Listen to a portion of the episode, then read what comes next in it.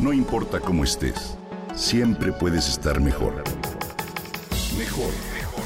Con Reavivadas.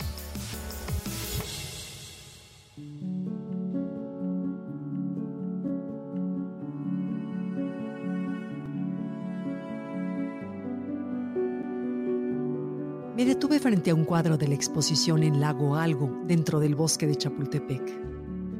No sabía si se trataba de una burla o de un espejo distorsionado de la obra icónica de Henri Matisse, La Danza, con bailarines estilizados que se mueven en armonía, tomados de las manos sobre un fondo azul intenso.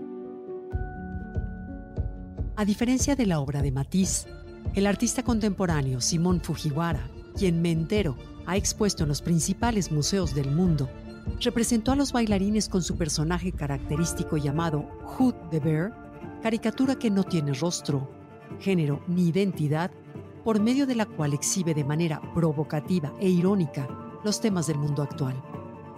En esta versión de La danza, los cinco bailarines tienen cada cual un celular en la mano y cada uno lleva cables colgados que les impiden lograr una armonía, por lo que trastabilla no se caen. Hasta hace poco tiempo teníamos tres coordenadas, pasado, presente y futuro. Hoy tenemos que agregar una cuarta, la realidad virtual. Caer en manos de los algoritmos es caer en un hoyo negro que nos succiona, dentro del cual perdemos la noción del tiempo, el espacio y la realidad. Sin duda, el celular nos ha hiperconectado con una vida más práctica, eficiente y veloz. Por otro, ha sustituido, por no decir matado, un sinnúmero de cosas como el teléfono fijo, el reloj, la televisión, la cámara, la radio, el espejo, la linterna, el periódico, las revistas, las agendas de papel, los libros, la calculadora, en fin, muchos artefactos. El riesgo que Fujiwara advierte con su pintura es que el mundo de las pantallas nos deja a la deriva. Dedicarle horas y horas a escrolear las pantallas, adictos a una dopamina barata y en una especie de estado de hipnosis, nos genera un vacío que puede matar la creatividad el tiempo de atención, la reflexión, la memoria, la comunicación, la introspección, las relaciones e incluso la salud.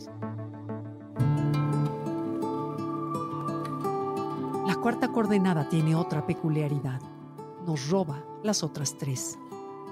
Es decir, nos sustrae del presente y del entorno. Nos roba la posibilidad de disfrutar, ver y conversar con quien tenemos enfrente. Nos hace estar sin estar nos desligamos del futuro porque lo que teníamos como prioridad se nos olvida. Y también nos despoja del pasado al perder la capacidad de evaluar y analizar la vida para sopesar las decisiones del futuro. Hoy, como expone Fujiwara en su obra, nos tropezamos. Nos desconectamos de nosotros mismos. Sin armonía interior podemos pasar horas deleitándonos con lo que los algoritmos detectan que nos encanta consumir un día di un par de likes a una foto del espacio y a una frase de Rumi. Y ahora recibo las fotos del espacio y frases de Rumi más maravillosas que hay. No hay manera de no quedar atrapada. Sin embargo, el malestar de haber perdido el tiempo es el residuo y la cruda que quedan. ¿Será que esta cuarta coordenada nos sirve como escapatoria de la realidad, el estrés, los problemas, así como sirve cualquier otra droga, tal como el alcohol? ¿No sucede de manera semejante con la literatura, el arte y la música, al transportarnos a otros mundos para olvidar un rato la realidad? Puede ser que la respuesta a las preguntas anteriores sea que sí. Sin embargo, ¿cuál es la singularidad de esta nueva coordenada? Que como toda droga nos inmoviliza, nos roba lenta y paulatinamente no solo la conciencia, sino nuestra disposición para gozar, sentir y experimentar los regalos temporales que esta vida, aquí y ahora, ofrece. ¿Bailamos o tropezamos? ¿Tú qué opinas? ¿Habremos desembocado en este nuevo baile donde tarde o temprano terminaremos por caer?